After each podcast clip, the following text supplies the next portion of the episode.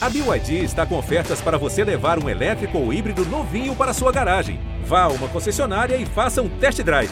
BYD, construa seus sonhos. Lá no começo de 2020, o que dominava era isso aqui. Se ele não te quer, se ele não te quer, Eu implorei pra voltar. E ela me matou É, pois é, mas agora quem tá no topo são esses aqui. Ela roda a cidade inteira pra ficar comigo. Porque eu sou seu esquema preferido. Eu Tô com saudade daquela sentadinha que tu tem. Bota bebê, bota bebê, bota bebê. O sertanejo escorregou do pódio da música brasileira e tá perdendo terreno pro funk e principalmente pra pisadinha, o forró de teclado. Será que essa é uma queda passageira ou permanente? Hoje o G1 ouviu os melhores analistas do mercado e botou a música sertaneja no divã. Eu sou Marília Neves. Eu sou o Rodrigo Ortega e esse é o G1 Ouviu, o podcast de música do G1. Quem cai uma vez, vai cair três. Só que eu tô caindo pela décima vez. E quando eu decido. Bom, antes da sessão de terapia é bom explicar como é que a gente veio parar aqui. Qual foi o gatilho para essa história, Ortega? Então, já estava rolando um cenário em que quem escuta o G1 Ouviu conhece bem. O funk continua em alta e tá rolando uma explosão criativa da música do Nordeste, assim, com novos ídolos e sons que estão colando, assim, sem desgrudar da cabeça do povo. E esses caras aqui viraram os artistas mais ouvidos do Brasil.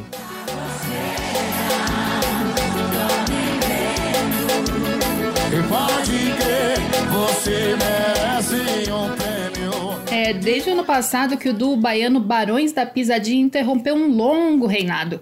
Há muito tempo que os artistas sertanejos trocavam entre si o bastão de artista mais ouvido do YouTube no Brasil. Era sempre Marília Mendonça, Gustavo Lima, Zé Neto e Cristiano ou Henrique Juliano. Pois é, mas não só os barões roubaram essa coroa no fim de 2020, como no início de março de 2021 não tinha nenhum sertanejo entre os três mais ouvidos no YouTube, no Brasil, né? Foi a primeira vez que isso aconteceu desde que o site organizou a sua parada semanal lá em 2018. E foi piorando. Hoje, entre os seis primeiros, não tem nenhum sertanejo. A mais bem colocada, que era antiga líder, hoje em sétimo lugar, é sua xará, Marília. pra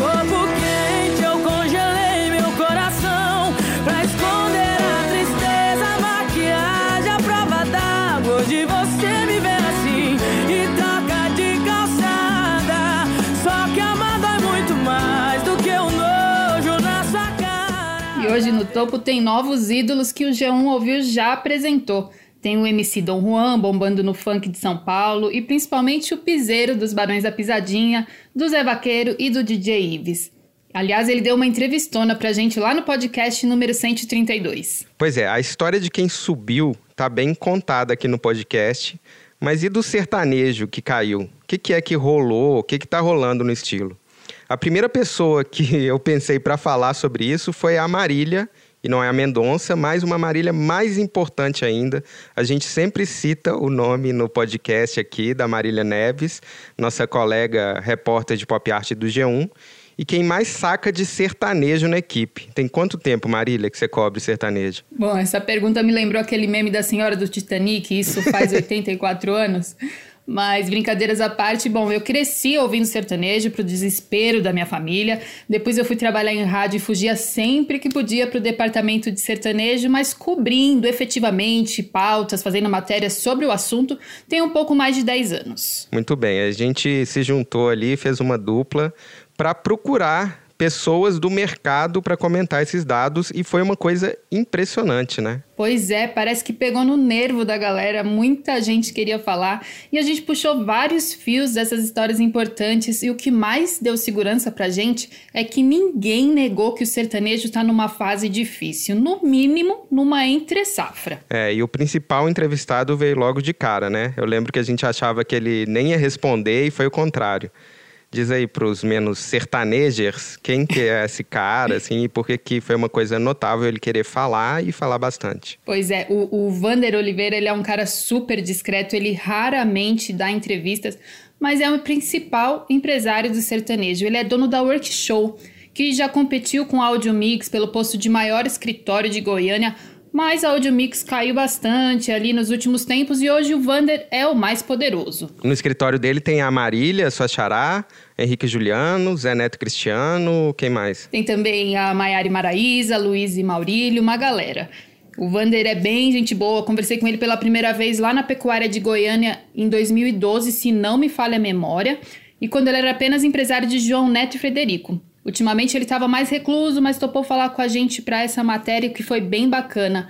E ele foi bem aberto, falou bastante. E a primeira coisa que ele explicou foi que ele botou o pé no freio de propósito mesmo, desde o começo da pandemia. Na verdade, a, o, o, sertanejo, ele, uma grande parte da receita vem de, de shows, né? E, e, a gente, até hoje, a gente não tem perspectiva de show. Nós estamos há mais de um ano sem trabalhar. Então a gente definiu por. Eu sentei com, com os artistas, Henrique Juliano, Marília, Maiara, Zé Neto e Luiz e Maurício, com todo mundo. E, e, a gente optou por segurar os lançamentos, lançando apenas, não fazer o lançamento da forma que nós fazíamos, que é colocar música em rádio, é investir em plataforma.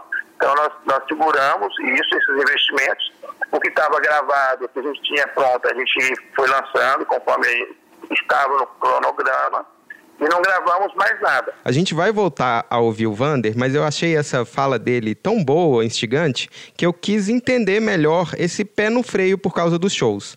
Porque os outros estilos também não dependem de show? Como é que é? Eu fui falar com o André Isidro, que tem uma visão rara disso aí, porque ele já trabalhou no marketing da Som Livre, com muitos sertanejos, e também na Condizila, que é a maior empresa de funk de São Paulo. Hoje ele tem uma agência chamada Atabac, que ele chama de aceleradora musical. E ele explicou que não tem uma máquina musical no Brasil de tamanho comparável ao sertanejo. Produção, estrutura, todo do sertanejo é muito maior. E também o, você bota na rua ali um show de sertanejo, quando você faz aquele circuito ali, quase o Brasil todo do interior, o ano todo você consegue estar ativo, né? E faz evento grande, os outros eles realmente são bem menores nesse sentido. Aí o combustível deles é muito grande, eles botam muita grana, mas também o retorno é muito forte com o show. Quando você bota a grana, assim, o que eles rodam de, de dinheiro com show, a Workshow é uma empresa de show, né? E primeiro é uma empresa de show. É, você não tem isso para rodar não faz muito sentido. Onde estão as mulheres nessa noite?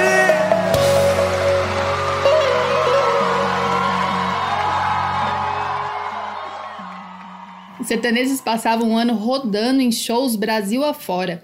E com isso eles não só semeavam seus sucessos, divulgando as músicas, como também colhiam os resultados com os cachês bem gordos. Sem os shows, essa roda gigante emperrou e tinha gente com estruturas mais leves que rodavam bem no mundo digital. É uma, uma concorrência desleal. O Brasil é feito de interiores, o Brasil é gigante. Os sertanejos eles já saem com investimento de carreira absurdo e aí era uhum. difícil disputar com eles. Uhum. Então, eu acredito que a falta dos shows para o sertanejo acabou impactando como impactou para todo mundo. E eles não tinham o costume de usar a internet como principal plataforma de divulgação. Quem falou aí foi a Camila Fialho.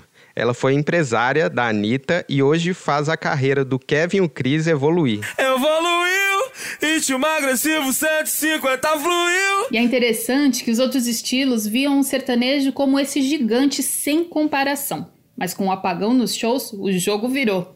Esses estilos se viram muito melhor no digital e hoje o principal lugar para estourar música é o TikTok. E a Camila contou como eles dão valor a isso e vão atrás de estourar nas dancinhas. Olha, isso é outra coisa importante também. O Kevin, quando entregou Tipo Gin, ele falou: essa música é perfeita para o TikTok.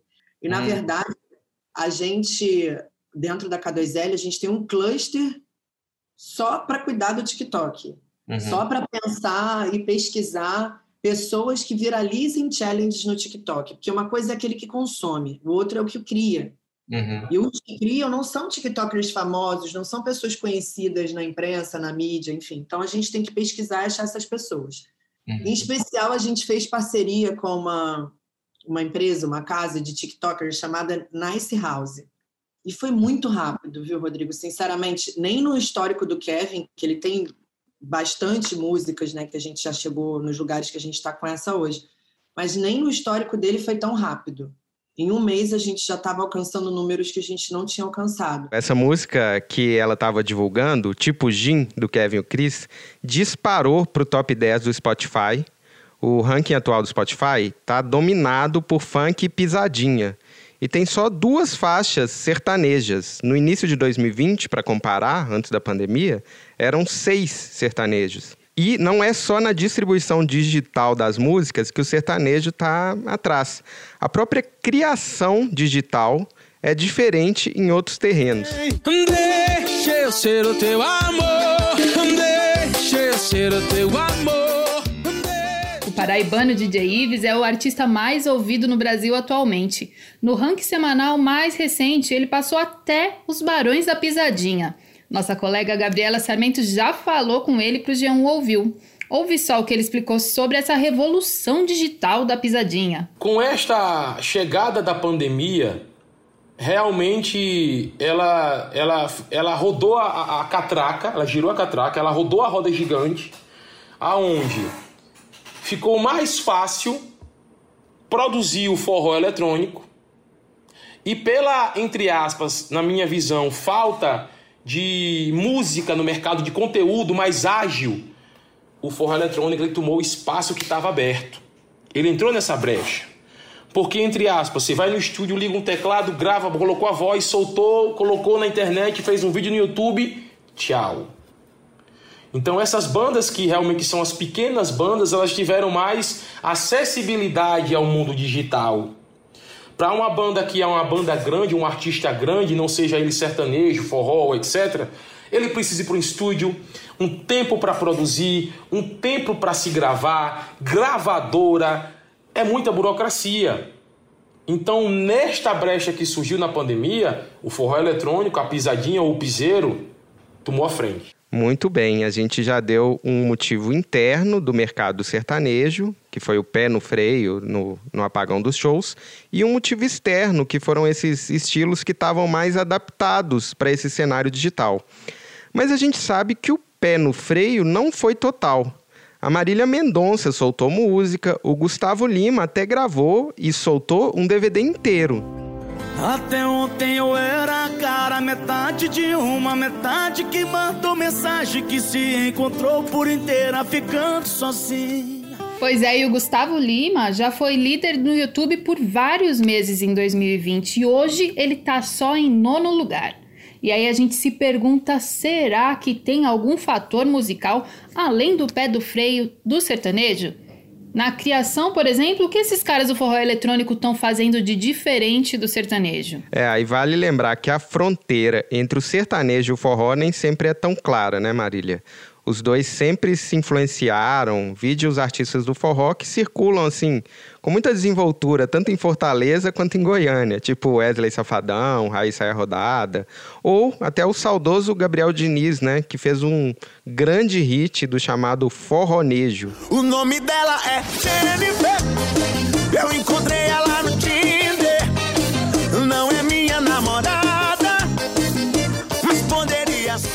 Pois é, e tem uma matéria show do G1 lá em 2011, feita pelo nosso editor Braulio Lawrence. Ele contava como os hits do sertanejo da época bebiam da fonte de forrós estourados no Nordeste, regravavam com mais poder de fogo e viravam sucessos nacionais. É, e nem todo mundo no Nordeste sabe, mas as duas canções símbolos daquela época, do sertanejo Pegação, de 10 anos atrás, Ai Se Eu Te Pego, do Michel Teló, e Balada, do Gustavo Lima, rolaram desse jeito. Estavam começando a bombar no forró, foram descobertas e apropriadas pelo sertanejo. E passou a menina mais linda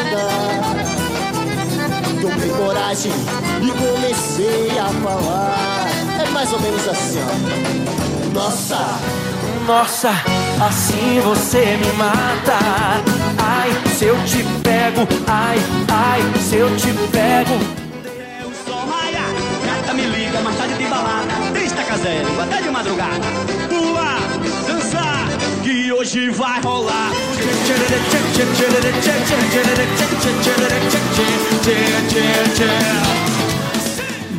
Mas esse jogo também virou e não tem mais bobo no forronejo. Opa. Quem explica pra gente é um jornalista que é craque da cobertura de música sertaneja, o Marcão, do site Blognejo. Ouve aí. E o forró, o sertanejo, ele por muito tempo ele sugou o forró nordestino, ele sugou a música nordestina, ele regravava os hits do Nordeste aqui para baixo e os nordestinos não conseguiam descer.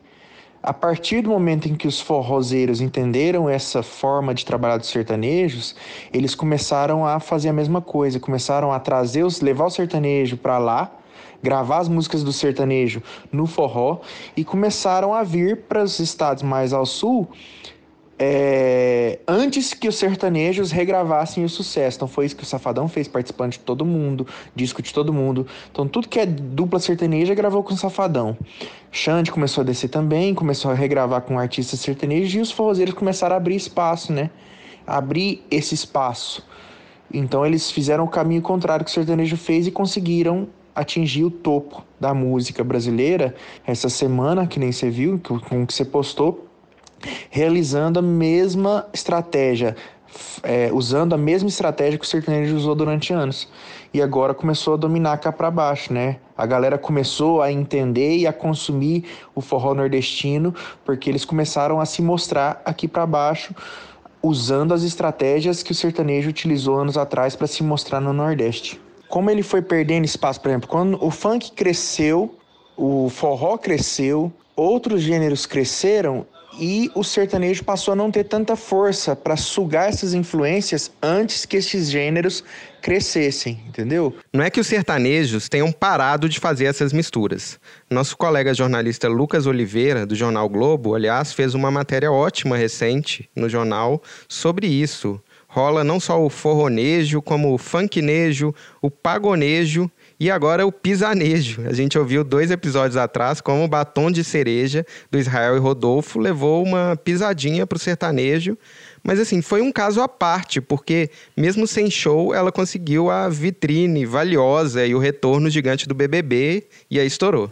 Enquanto o som do paredão toca, você gasta o seu batom de cereja. Eu bebo cerveja, eu bebo cerveja.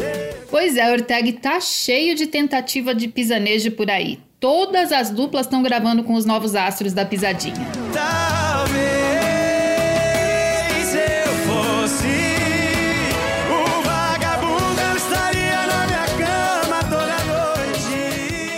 Só que, como o Marcão falou, o sertanejo não suga mais essas influências antes que elas sejam grandes. Lá em 2011, quem ficou famoso foi o Teló e o Gustavo Lima.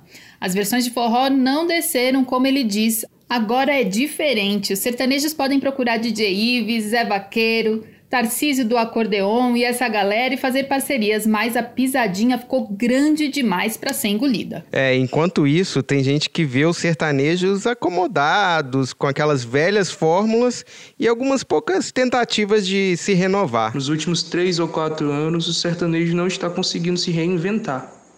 É até louvável quando algum cantor tenta trazer um pagode, como Felipe Araújo fez com a Atrasadinha, ou Gustavo Lima busca uma bachata. É, a dupla Diego e Vitor Hugo tentando trazer o romantismo de facas. Isso já são movimentos interessantes no meio e que tentam diminuir essa queda da qualidade musical. Esse aí é outra figura da mídia sertaneja, um cara sempre atento, o Luan Lucas, do Squadnejo.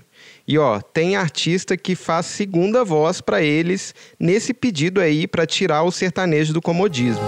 Na porta de uma bodega alagado daquele jeitão. Cadeira amarela, camisa no ombro, cigarro na orelha e copo na mão.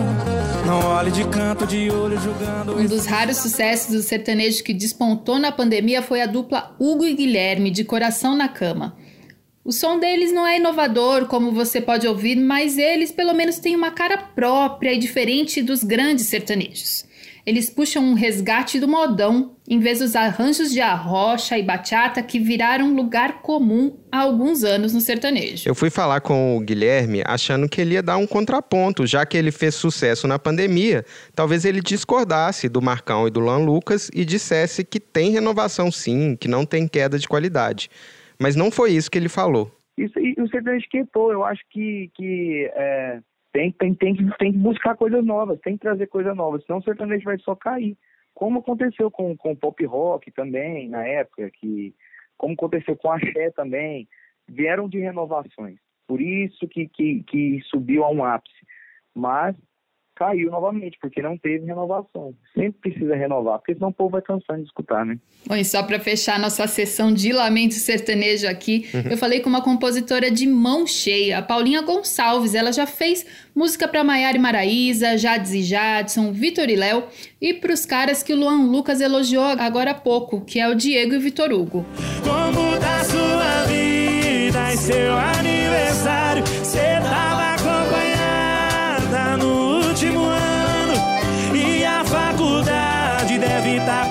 formando.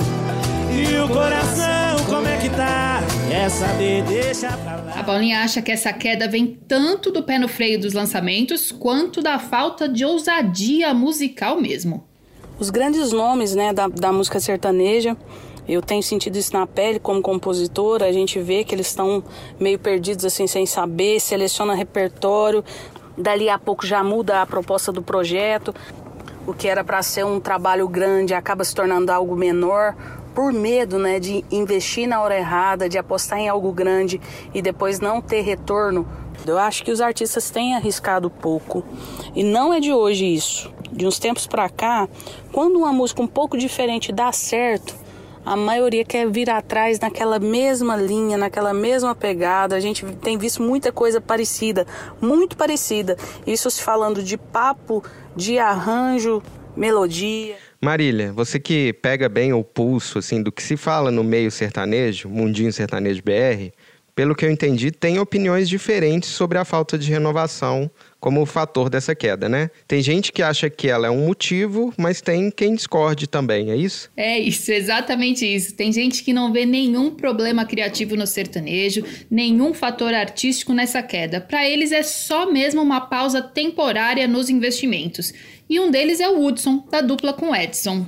Viajar no seu prazer, no seu mar azul. Então acender ainda mais esse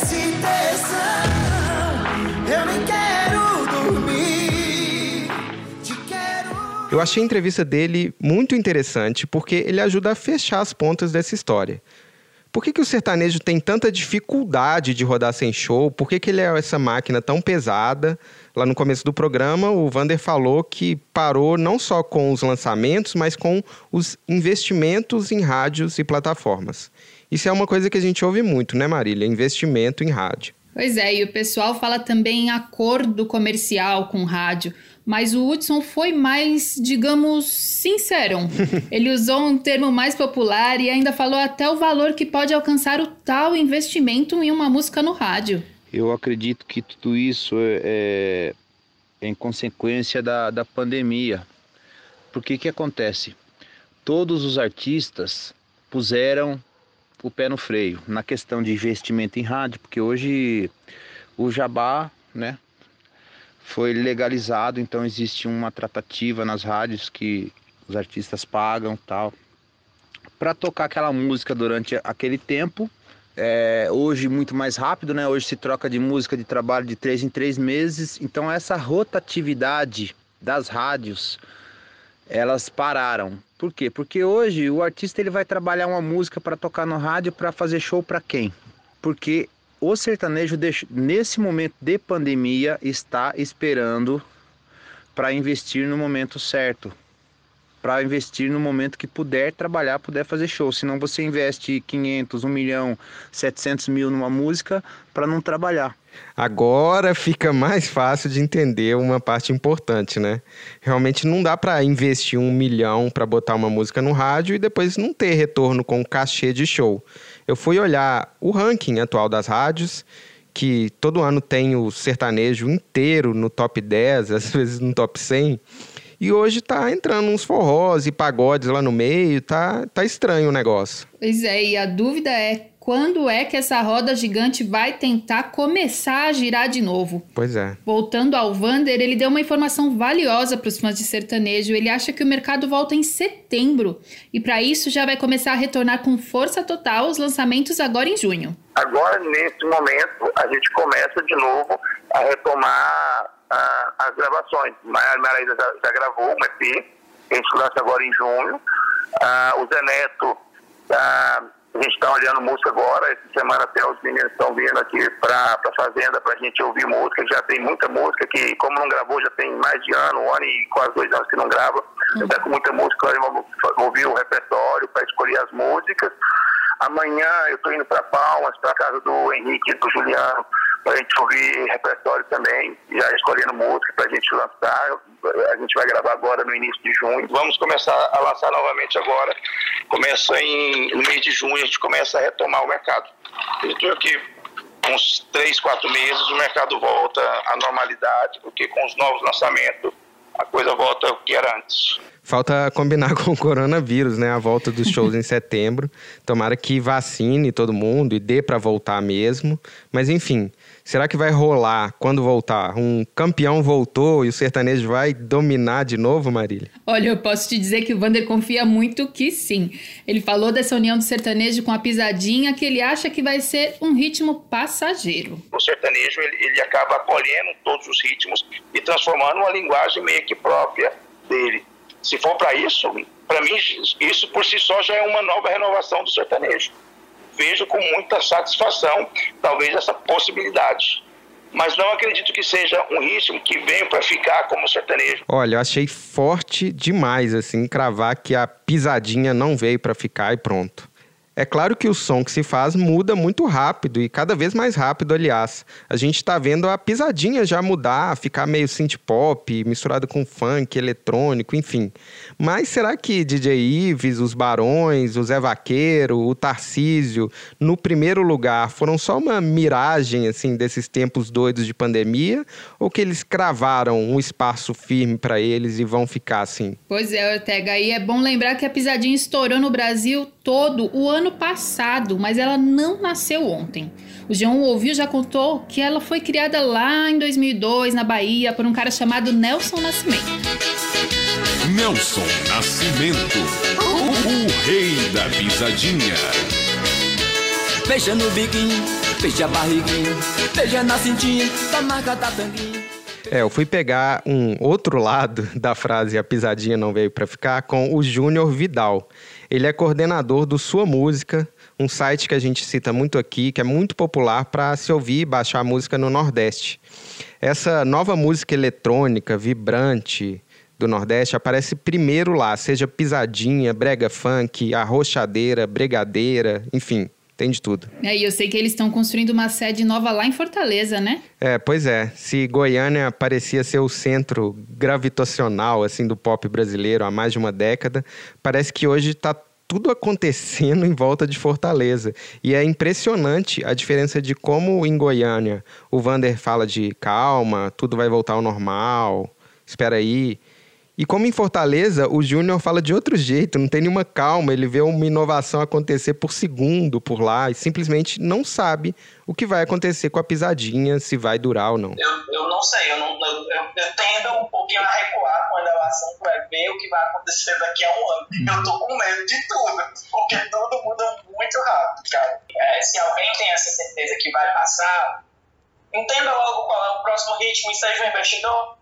Eu acho que o mercado é agora e tá, é, quem está se adaptando está chegando né, mais longe com, com esses resultados aí que vem aparecendo. Nossa, Ortega, eu acho que essa frase dele resume bem essa virada do pop brasileiro na pandemia. O mercado é agora e quem se adapta chega mais longe. Pois é, vamos continuar acompanhando as próximas adaptações, reviravoltas que vem por aí.